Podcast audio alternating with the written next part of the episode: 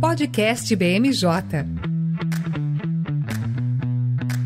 Olá, pessoal. Eu sou Fernanda César, coordenadora de legislativo na BMJ. Estamos começando mais uma edição do podcast BMJ. Para essa semana, não poderíamos deixar de comentar sobre o avanço histórico da reforma tributária e os impactos desse texto que está cada vez mais próximo de se tornar uma realidade. Para o nosso ouvinte assíduo, isso até parece pauta repetida, mas é que nesta quarta-feira nós vimos mais um capítulo dessa história chegar ao fim, que foi a etapa do Senado Federal. Durante os dias 7 e 8 de novembro, os senadores se mobilizaram para aprovar o texto do senador Eduardo Braga na Comissão de Constituição e Justiça e nos dois turnos do plenário do Senado. Assim, estamos finalmente embarcando para o que pode ser a etapa final da tramitação dessa proposta, o seu grande retorno para a Câmara dos Deputados, que não é uma etapa também tão simples. E para comentar sobre o assunto, ninguém diferente dela, a nossa coordenadora de tributário, Gabriela Rosa, que tem trabalhado incansavelmente para analisar o tema.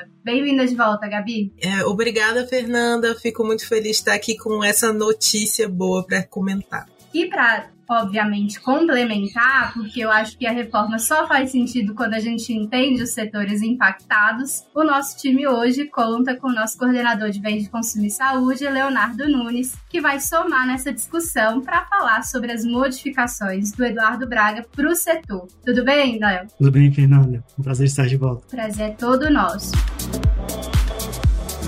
Bom, e eu vou começar então é, explicando um pouquinho do porquê é, é histórica essa votação, e a Gabi aqui pode, obviamente, me complementar, mas é porque desde que a gente começou a observar e aí, desde que a gente começou a observar, é um pouco amplo demais, né? A reforma tributária ela está em discussão aí há longos anos, né? Cerca de 30 anos de discussão de reforma tributária. E é a primeira vez que a gente vê essa etapa sendo concluída dentro do Senado, né? Os senadores finalmente conseguiram colocar a digital deles em um texto da reforma tributária. Então, de fato, a gente está vendo aí um avanço que nunca vimos antes em relação a uma reforma. Então, obviamente, né? Eu não sei vocês, mas eu tenho certeza que imagino a Gabriela sonhando com cada artigo desse quando ela deita na cama. Gabi, comenta um pouco pra gente qual é a relevância de, dessa movimentação. Bom, Fê, é, realmente essa, esse passo que foi dado pelo Senado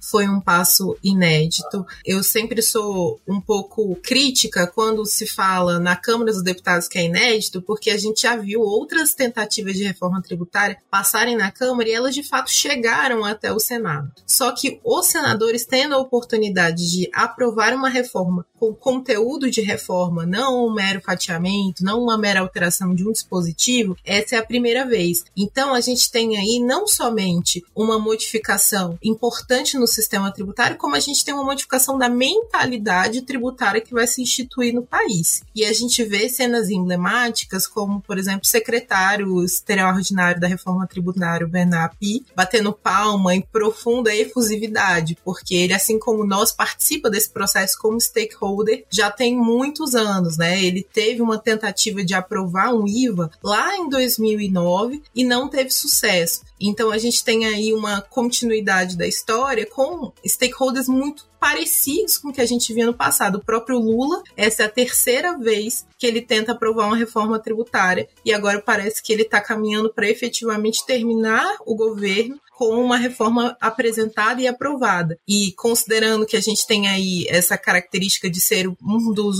ser o único presidente que voltou para um terceiro mandato, parece até que ele voltou justamente para terminar aquilo que estava faltando na história da presidência dele, que é a aprovação dessa reforma. É, esse ponto que você citou é até interessante, né? A gente comentar rapidamente sobre isso. Vários presidentes tentaram, né? E não é algo simples você aprovar uma reforma tributária. Até porque é, o sistema econômico ele se ele fica complexo, interesses são complexos nesse sistema, por mais que o nosso sistema tributário estivesse complicado e muita gente reclamasse dele, mudar ele também não estava fácil, né? Chegar num denominador comum não é coisa simples. E tem um fato aí político por trás de você conseguir concluir uma reforma tributária, né? Sem entrar até no mérito dela, né? Se ela vai ser efetiva, se ela realmente vai melhorar, vai trazer mais arrecadação ou menos, enfim. Mas você se carimbado na história, né? Como o Ministério da Fazenda que conseguiu aprovar a reforma, ou a presidência que conseguiu levar isso até o final, é, tem esse caráter, e eu acho que isso está muito expresso,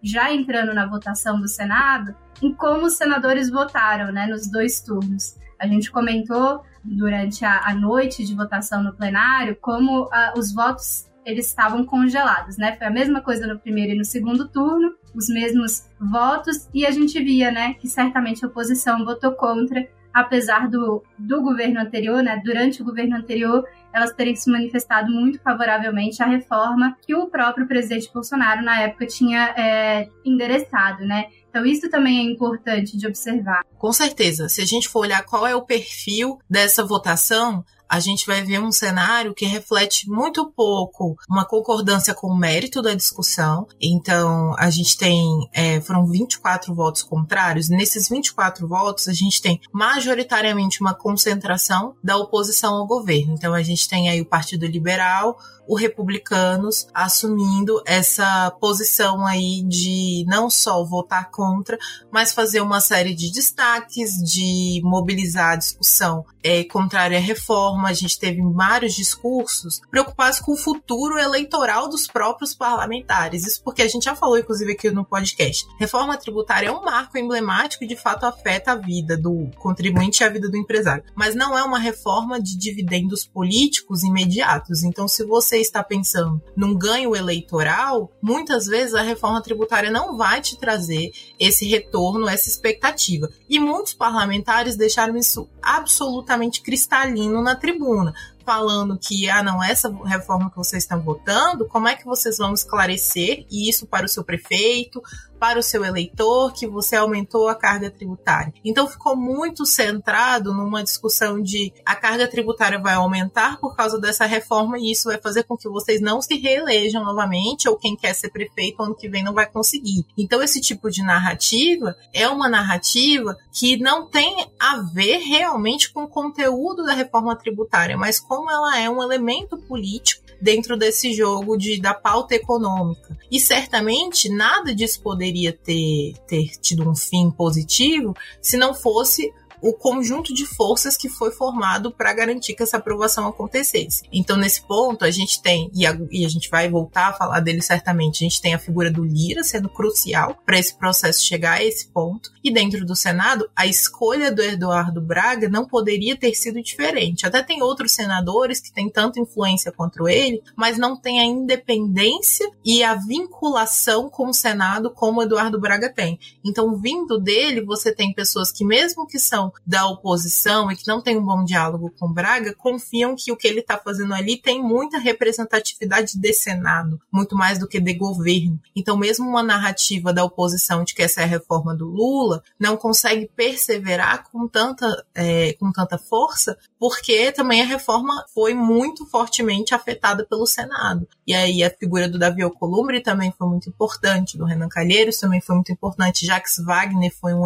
um player crucial. E a gente vê um pouco menos a figura do Pacheco, mas estava lá fazendo um meio de campo mais institucional. O Pacheco não foi um finalizador como o Lira foi na Câmara, mas ele teve é, uma influência mais institucional nesse processo. É, eu, eu tive essa mesma sensação que você, né? O Pacheco ele deixou nas mãos desses outros senadores, né, para tocar a reforma ficou em bastidor, né, fez ali o seu papel como presidente, mas não se envolveu publicamente como Lira se envolveu no processo inteiro. E, obviamente, a gente tem que lembrar aqui que o Davi Alcolumbre é um ex-presidente do Senado Federal, né? Ele tem todo o capital político para articular uma questão desse tipo, né? Ele tem aí visões de retornar também essa cadeira, e ele foi, né, a pessoa que fez o Pacheco. Então, obviamente, ele tinha ali a porta um pouco mais aberta para ele é, protagonizar esse momento na CCJ, né, posteriormente no, no plenário. Mas, é, agora aproveitando para a gente falar um pouco mais sobre o quanto foi modificado dessa reforma dentro do Senado, a gente comentou aqui inicialmente que o Senado nunca teve essa oportunidade antes, né, de carimbar ali os seus interesses dentro do, do texto da reforma. e viu nessa oportunidade aí a primeira vez de fazer isso, mas um tempo curtíssimo, né? Quem é nosso ouvinte vai lembrar aí em junho, julho, no meio do ano, a gente estava comentando sobre a aprovação na Câmara dos Deputados. E agora, em novembro, né, início de novembro, a gente já está falando que o Senado está entregando novamente o texto para a Câmara. Então, foi um período muito curto, né, para os senadores se familiarizarem com o texto da reforma, apresentarem pleitos, modificarem o texto, levar para votação, conseguirem votos e aconteceu, né? A gente duvidava um pouco porque o, o cronograma sofreu alterações grandes, né? Também muito por conta do quadro de saúde do, do, Eduardo Braga, mas logo a gente viu uma resolução, e aí a gente não pode deixar de comentar as alterações que vieram, porque isso vai impactar essa próxima etapa. Então, Gabi, eu queria que você destacasse aí as principais. É, boa, eu acho que uma coisa que é interessante a gente ter em mente em relação ao relatório que foi aprovado na Câmara e o relatório que foi aprovado no Senado é que tiveram algumas modificações pontuais que fazem muita diferença, mas se você for olhar no todo, bater um do lado do outro, você não vai ver tantas discrepâncias estruturais. Então a gente ainda vai ter como resultado final da reforma tributária um IVA dual e o um imposto seletivo sendo criado. E a gente tem a mesma regra de transição temporalmente, então nesse nível tá muito similar. Mas as alterações que eles fizeram foram algumas no sentido de assegurar que outros setores tivessem um tratamento diferenciado. Então, nesse ponto, eu destaco, foi muito destacado pelo Eduardo Braga, falou disso várias vezes, o regime específico de tributação para o saneamento, que ele considera é, uma correção de texto, nem considera uma exceção, e entrou junto com concessões de rodovias. A gente tem também as modificações no próprio imposto seletivo, então a gente tem o, o imposto seletivo vinha de uma condição de ser muito amplo, aberto, ninguém sabia, era cheque em branco, né? E não mudou tanto o termo do cheque em branco, mas agora a gente tem muito menos receio de que o seletivo seja só um IPI 2.0, porque ele tem uma definição um pouco mais fechada de que ele vai ter que ser é, extrafiscal, de que ele vai ter que ser instituído por lei complementar e que ele deve, as alíquotas serão definidas por lei ordinária. E para quem não é do setor, ou para quem não é tributarista, enfim, não está acostumado com legística, pode parecer uma mudança sutil, né? De lei complementar para lei ordinária, enfim. Mas a verdade é que é um grande salto. Primeiro é, se você pode instituir um tributo por lei ordinária, significa que você pode instituir ele por medida provisória. E nesse governo, instituir medidas provisórias tem sido um exercício muito recorrente na história da tributação, isso é. E se você permite que a instituição do tributo venha por lei ordinária, muito provavelmente para dar flexibilidade, as alíquotas viriam por decreto. E é como estava na Câmara. Então a gente tinha um modelo muito similar ao que tinha do IPI hoje, que é exatamente essa modelagem. Quando a gente permite que ele seja instituído por lei complementar, a gente está dizendo que aquela instituição daquele tributo vai ter que passar pelo plenário do, da Câmara dos Deputados e que esse é que esse instrumento ele não vai ter o grau de celeridade de uma medida provisória, de ser muitas vezes empurrado, goela abaixo, sem apagar das luzes, como dizem os parlamentares e as, as alíquotas serem instituídas por lei ordinária significa que vai ter que passar por todo o rito do processo legislativo e não simplesmente um decreto que muitas vezes é apresentado, editado no final, na última semana do ano, para valer já na primeira semana do ano. Então a gente está ganhando muita segurança jurídica de um tributo que ainda é muito incerto tem problemas, mas isso é um, um destaque muito útil que, que foi feito aí no texto. A gente tem o Conselho Federativo que virou comitê gestor, então ele foi muito desidratado. Ele vinha como uma super entidade vinculada e agora é muito mais só uma câmara de compensação. Esse já era o discurso desde o começo, ninguém queria abrir mão de competência. O Fundo de Desenvolvimento Regional passou de 40 bilhões para 60 bilhões. Então, a gente falou disso no nosso último podcast. É muito recurso, é recurso vindo da União. Então é um compromisso para o longo prazo que eu, eu, brinco um pouco, que é um pouco de cortesia com o chapéu alheio, que esse governo vai ter é, estas pessoas, esse conjunto de pessoas que vai ter que executar. Pode ser que sejam parecidas, mas é uma herança que eles estão deixando para outra pessoa. Então é difícil esse tipo de compromisso. E aí a gente tem uma ampliação muito sutil das reduções de alíquota, havia uma expectativa nos dois sentidos. Um lado, um pouco mais austero, esperava que fosse reduzido de em vez de ter 60% de redução de alíquota do IBS e da CBS para 50, uma coisa que pudesse reduzir a carga, manteve igual, é, mas também não adicionou muita gente que foi um ponto que, que foi útil para garantir esse, esse argumento do Braga de que ele não estava ali para aumentar a carga tributária. E por fim, acho que dos destaques que vale a pena trazer aqui brevemente é a própria trava da carga tributária, que ele tanto falou, a gente ouviu muito isso no plenário. Essa trava, para quem não entendeu, ela é muito mais complexa do que uma simples impossibilidade de aumentar a carga tributária. É a arrecadação da União e dos entes subnacionais que vai ser considerada vis o PIB, e se o PIB não cresce e a arrecadação aumenta, a alíquota tem que reduzir, porque está se entendendo que a,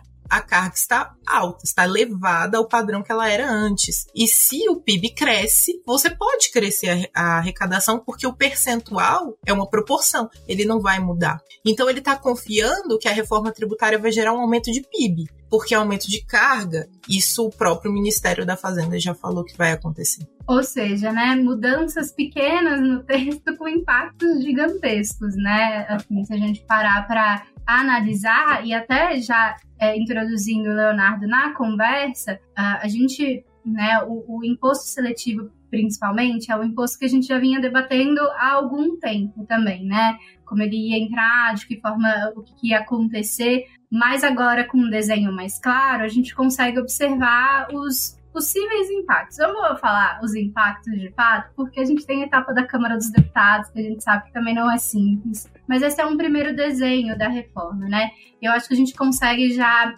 adentrar ali os setores, né, que tem esse impacto mais forte e entender. Porque, né, por um, se por um lado a gente tem esse imposto sendo introduzido ali de forma mais clara, a gente tem outros lugares que esse texto também flexibilizou, né? Então a gente tem aí também a questão da cesta básica, né, Léo? Sim, Fernanda. Isso é um ponto interessante a gente começar, porque no, no geral o setor ficou bastante, tem se demonstrado bastante satisfeito com as propostas de alteração da reforma. É, após a aprovação na Câmara, ficou esse cenário um pouco de preocupação sobre como seria a questão do, do imposto seletivo, porque não existe essa lista definida sobre quais são os produtos é, que causariam esse, esses males à saúde ou ao meio ambiente. E aí começou a abrir algumas brechas para debate sobre o que, que pode ser qualificado nessa, nessa questão. Né? Mais de senso comum tem esses produtos como bebidas alcoólicas, cigarro. É, o Senado debateu, inclusive, inclusive sobre, a, sobre a inclusão de armas nesse, nesse texto. Mas uma preocupação que,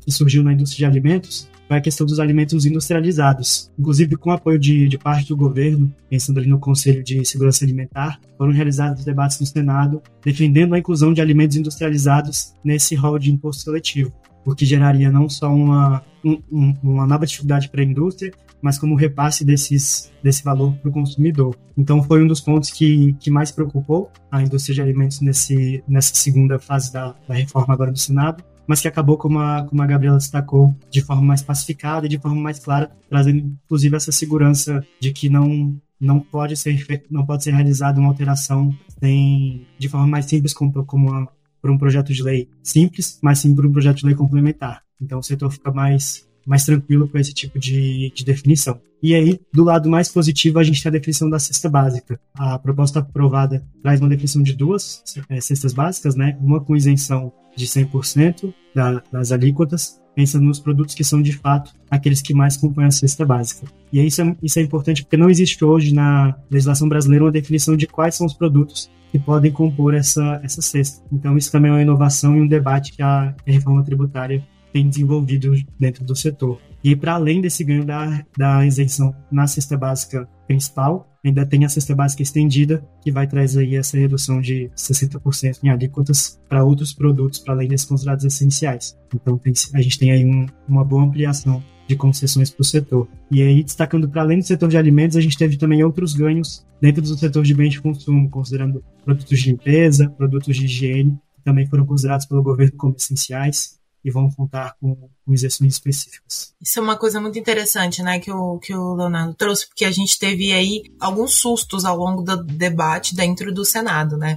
A gente teve a apresentação do parecer preliminar do Eduardo Braga, que fez uma alteração que seria muito ruim para vários segmentos, que seria a possibilidade da incidência do imposto seletivo sobre aqueles bens que têm a redução, que todo mundo está chamando, né, de bens essenciais, de atividades essenciais. E aí, se isso acontecesse, a gente poderia ter um esvaziamento até desse benefício, né? Porque se eu tenho redução de alíquota do IBS da CBS, mas se o seletivo calibra isso, a gente pode ter uma elevação na carga. O outro, o argumento que se colocava do outro lado é, é se eu tenho uma redução de alíquota para segurança pública e armas e eu quero incidir o seletivo sobre armas, essa vedação está me impedindo esse processo, né? Então, a sacada que se teve nessa, nessa amarração aí, e aí vê que tem muito a ver mais com armas do que tinha com outros setores, foi você manter a redução de alíquota para segurança pública, mas você atrelar a incidência do imposto seletivo a armamentos que não são da administração pública. Então, aqueles armamentos privados, aí sim, eles seriam sobretaxados no seletivo e não teria nenhuma divergência. Então, a gente entende que essa redução de alíquota nem vai valer, nem tem como valer para essas demais armas e munições. É, então isso foi um ganho porque agora a gente tem aí o seletivo não incidindo sobre esses bens essenciais. E a questão que eu sempre gosto de trazer, que é muito legal que o, que o, que o Leonardo trouxe aí nessa conversa, que é a questão da cesta básica, que é essa cesta básica que foi segregada, dividida entre duas, ela tem um carimbo a quem ela se destina. Porque a gente está falando de uma cesta básica para alimentos nutricionalmente adequados. O que, que significa nutricionalmente adequado? Quem vai fazer esse processo? Não tem nem absoluto nenhum vínculo de quem é, vai ser a autoridade que vai fazer essa avaliação, ou se vai ser, vai ter um processo ninguém sabe. É, então, quem vai dar esse critério pode ser que sejam os próprios parlamentares no momento da deliberação, e aí pode ser qualquer coisa, pode ser que seja o Ministério da Saúde, pode ser que utilizem algum critério como o próprio guia alimentar, que seria um cenário um pouco defasado, porque a gente sabe que é muito crítico, a própria indústria é muito crítica a esse guia. Então, é um, um ponto que vem aí como uma herança muito duvidosa. Certamente com o objetivo aí era limitar para a vasta maioria dos bens e evitar que a gente tivesse salmão, foie gras na nossa cesta básica, mas o efeito pode ser muito negativo também no futuro. Então é uma coisa que tem que ser olhada com muita atenção. Enquanto a cesta estendida nada mais é do que a previsão que já está de redução de alíquota para alimentos de consumo humano e, e saúde. Então, nesse caso, não é realmente uma cesta básica, ele só deu um nome diferente para aquilo que já era uma redução que já estava prevista. É, então ele tentou, dá para ver ali que foi a solução, digamos, de um problema que ele estava tentando equalizar, mas vai depender de muito da, da regulamentação. O, o, que eu acho interessante, né, sobre esse debate da cesta básica é que lá atrás na Câmara a gente teve um debate se incluiria ou não ela na reforma, né? E aqui a gente já está é, estruturando as bases dela para identificar melhor, né, como é que a gente vai atender é, esse tipo de alimentação para a população, né, que realmente vai focar nesses alimentos mais básicos, né, da alimentação, porque aqui todo mundo sabe que a cesta básica é composta de itens é, que são os itens básicos da cozinha do brasileiro, né? É claro que, como a Gabriela falou, depois que entra no Congresso para definir quais vão ser os itens né, dessa nova cesta básica, a gente não sabe exatamente o que vai ser incluído, retirado né, dos itens que a gente já vê hoje comumente. Mas é, isso foi o interessante, né, na mudança também dos textos e do amadurecimento do debate, eu acho, em torno desse tema. Porque lá atrás né, no início do ano, a gente ainda não tinha nem certeza se a gente ia olhar para esse setor de alimentos dessa forma. Então, é, é um avanço considerável, né? E, e assim, é, pensando como consumidores, né, a gente não pode deixar de pensar que a, a reforma tributária nos afeta também dessa forma, né, são itens do dia a dia, né, da população. Então, que precisavam ser considerados com essa clareza melhor nos textos. Inclusive, entrando nesse detalhe das implementações, é, eu queria aproveitar para a gente conversar então um pouco melhor sobre isso. É, a gente está falando aqui né, da etapa histórica, está falando de, do, do governo Lula, né, ser o protagonista de tudo isso, mas a Gabi bem citou que ele está passando um cheque lá para frente, né? Porque a reforma tributária, ela tem um prazo aí bem longo para ela se implementar, né? Inclusive a primeira fase, né, dela, o início, né, o iníciozinho, assim, as primeiras mudanças em 2026. Então a gente lá longe vai começar a ver os impactos disso, porém a regulamentação a gente começa a trabalhar um pouquinho antes, né, Gabi? É, o, o ano de 2024 vai, vai ser animado, digamos assim, de atividade legislativa, principalmente na minha pauta, que é a tributária. Porque a gente teve como, na redação que foi aprovada, o compromisso que o Poder Executivo envia a regulamentação em 180 dias, né? O que dá uns seis meses. E aí, também teve o compromisso de que em 90 dias, portanto uns três meses, ele enviaria a proposta de reforma do imposto de renda e a proposta de reforma da desoneração da folha. Isso tudo lembrando que 2024 tem eleições municipais. Então, a gente comumente considera que o calendário da Câmara, ele vai mais ou menos até lá para agosto, setembro, pega um pouco ainda de setembro, mas aí a partir daí fica muito focado a nível local. Então, digamos que seja um excesso de demandas para tão pouco tempo, e se de fato o governo levar esses seis meses para enviar a proposta, o tempo útil de atuação dentro do Congresso já vai ter passado.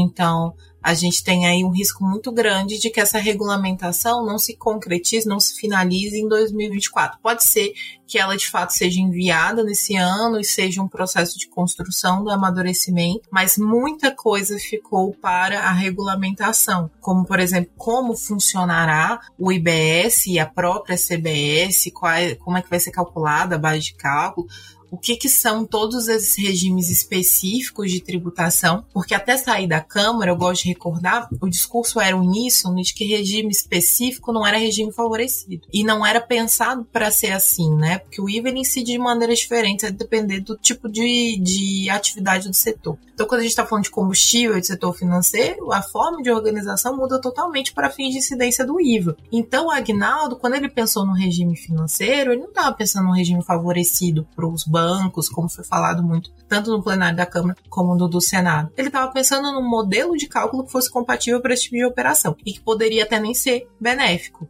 Eu sempre lembro isso, né? Cuidado ao, ao perseguir, cuidado com o que tu pedes, porque esses regimes específicos podem não vir a ser positivos. E aí, quem começou a trabalhar para buscar um regime específico começou a já querer, na redação, colocar algumas garantias de que ele teria que ser positivo, por exemplo, trazendo desonerações, é, reduções de alíquotas, modelos de cálculo diferentes. Isso tudo vai ficar para a lei complementar. Ninguém sabe como que vai funcionar. Então, hoje é prematuro dizer, por exemplo, que as loterias vão ser privilegiadas na reforma tributária, embora tenha lá é, um regime para loterias. É, a gente não sabe como é que vai ser. E a própria redução das alíquotas, porque a gente tem a exigência de que seja uma resolução de Senado, para fazer essa alíquota de referência, mas se você tem a instituição da alíquota de referência e você não regulamenta as reduções de alíquota, elas não acontecem. Tá lá muito claro que uma lei complementar vai instituir isso. Então é um ganho que precisa de uma movimentação concreta. Então, todos os setores poderiam ter um aumento da carga tributária e esse trabalho todo de buscar exceções não se concretizaria. É, então, a lei complementar certamente, eu até brinco, talvez seja mais importante até do que foi a própria PEC,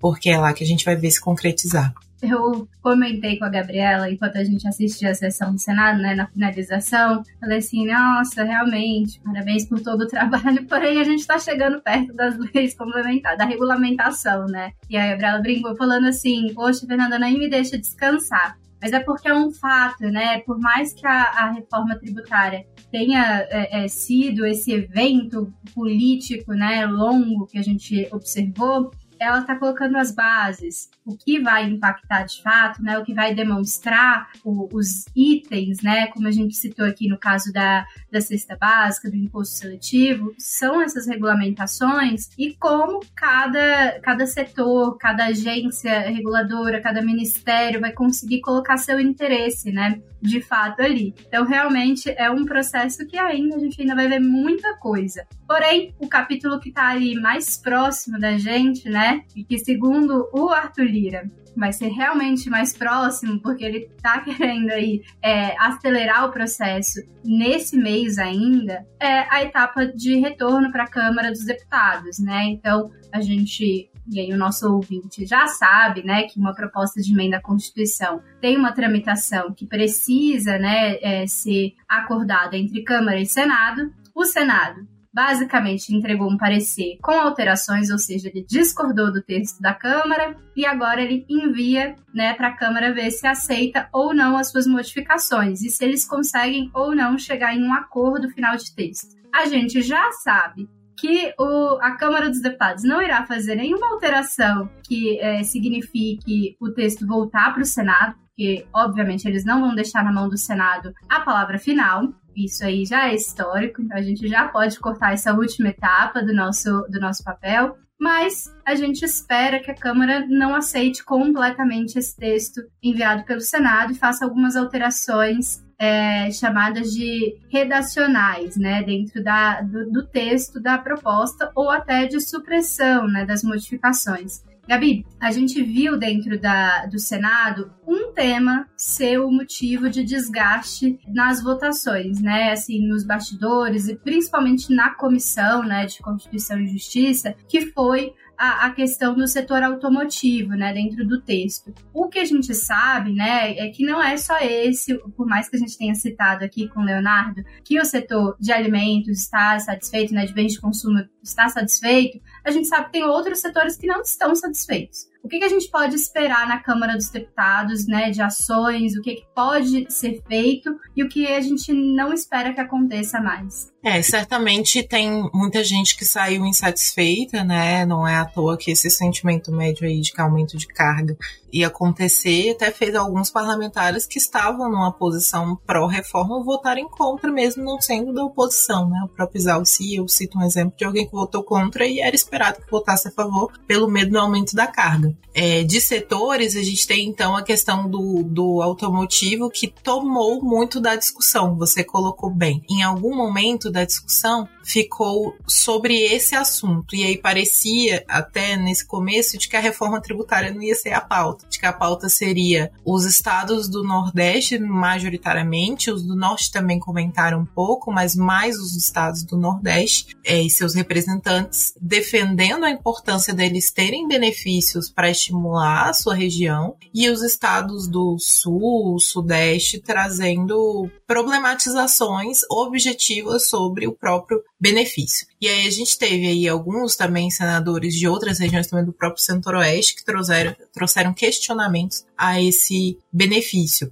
E a verdade é que assim, a leitura de um embate entre Nordeste e Sul não reflete a realidade desse benefício, né? Porque muitos estados colocaram, ah, mas por que que o Nordeste não pode ter um benefício e o, o, Sul e o Sudeste não pode ter benefício. É uma colocação que não representa exatamente o que estava em discussão ali, porque a gente estava falando, e aí para o ouvinte que não conhece esse benefício, é bom esclarecer, de uma política federal que incentiva a indústria automotiva no Norte, Nordeste e Centro-Oeste, mas que é um benefício datado da década de 90 e que não teve processos de renovação de lá para cá. Então, a, acabou ficando muito concentrado em algumas empresas que conseguiram se habilitar lá na década de 90 e, como não teve essa atualização, não dá para ser considerado um, um, um, benefício, uma política de ingresso recorrente. É bem diferente do que a gente está falando, por exemplo, daquela da guerra fiscal que todo mundo conhece, que é os estados reduzem o seu ICMS para atrair atividade industrial. Nesse caso, a gente está falando de um benefício do IPI. Então, é como se a União tivesse financiando esse investimento da indústria automotiva nesses estados que ela quer que se desenvolvam. Então, quando a gente tem uma batalha de os estados dizendo a gente pode beneficiar e eles não podem, a verdade é que tá todo mundo beneficiando muitas vezes. Tem várias indústrias que trabalham com benefícios e às vezes isso é a condição para você conseguir exercer atividade econômica num país com alta carga tributária. Não tem problema nenhum a lógica do benefício, mas cada estado dá o seu. Quando você tem a União pagando um benefício do Norte, Nordeste Centro-Oeste, é importante que se discuta num cenário bem democrático, que todas as, todas as outras regiões também estão ajudando a financiar esse benefício. Então, é, essa é a disputa que faltou um pouco de profundidade para entender, mas no fundo, no fundo, ela carrega muito mais um, um interesse presidencial. É, ela tem muito mais a carga de como que o, o próprio presidente Lula enxerga o desenvolvimento do Nordeste. Então foi uma política muito de interesse dele, é, como uma pauta que ele quer carregar na sua, nas suas vitórias políticas. E aí, por isso, pegou muito essa marca Nordeste versus outras regiões, mas não sintetiza a discussão. É, e agora, indo para a Câmara dos Deputados, a gente só pode esperar o, o que a gente comentou, né? Supressões, é, alterações redacionais, mas novos, novas inclusões que realmente modifiquem mérito, a gente não deve ver, né? Porque senão atrasa né, o cronograma. E eu tenho certeza que para o governo é muito melhor você falar que terminou o primeiro ano com a aprovação da reforma do que carregar isso para o ano que vem, né? A gente sabe que tem orçamento ainda para aprovar, que tem muitas outras matérias que estão aí aguardando, né? Destravar para a gente conseguir na Câmara. Eu lembro aqui aos nossos ouvintes, a gente tem duas pautas de super interesse do, do, do presidente para aprovação até o final desse ano, né? Assim, temos mais do que isso, mas duas com data ali que ele quer realmente aprovar, que é a reforma tributária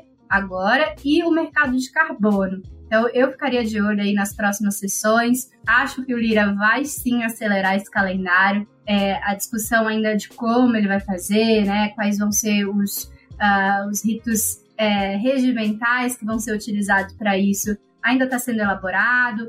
É, nesta quinta-feira, o Agnaldo esteve em reunião com o Lira para definir um calendário né, de votação para né, as próximas semanas, mas a gente vai saber um pouquinho mais, acredito eu, depois do feriado. Né? A gente ainda tem um feriado na semana que vem, que vai prender um pouco da atenção dos parlamentares nas suas bases e muito menos em Brasília. Eu acho, não sei você, Gabi, mas eu acho que o, o Agnaldo já tem ali pelo menos a base do parecer dele, né? Falta só acertar detalhes. Com certeza. O Agnaldo estava nesse período final do Senado, ele estava tanto tempo quanto eu no Senado, é, fazendo reuniões para acompanhar o texto que sairia do, do, da mão do Eduardo Braga, porque justamente a ideia é que eles conseguissem fechar um texto é, que os dois concordassem, para não precisar ter essa alteração muito robusta.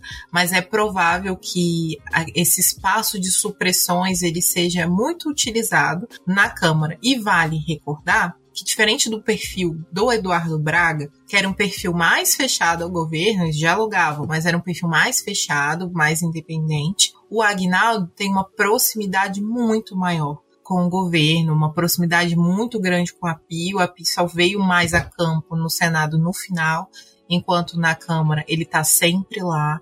É, então, a gente pode ver aí alguns movimentos do governo de assuntos que. algumas concessões finais para aprovar no Senado que o governo não realmente almejava, é, vindo como supressões já no, no parecer do Agnaldo. Então, é, a gente pode esperar aí um movimento de também o governo ter uma influência maior nesse período final.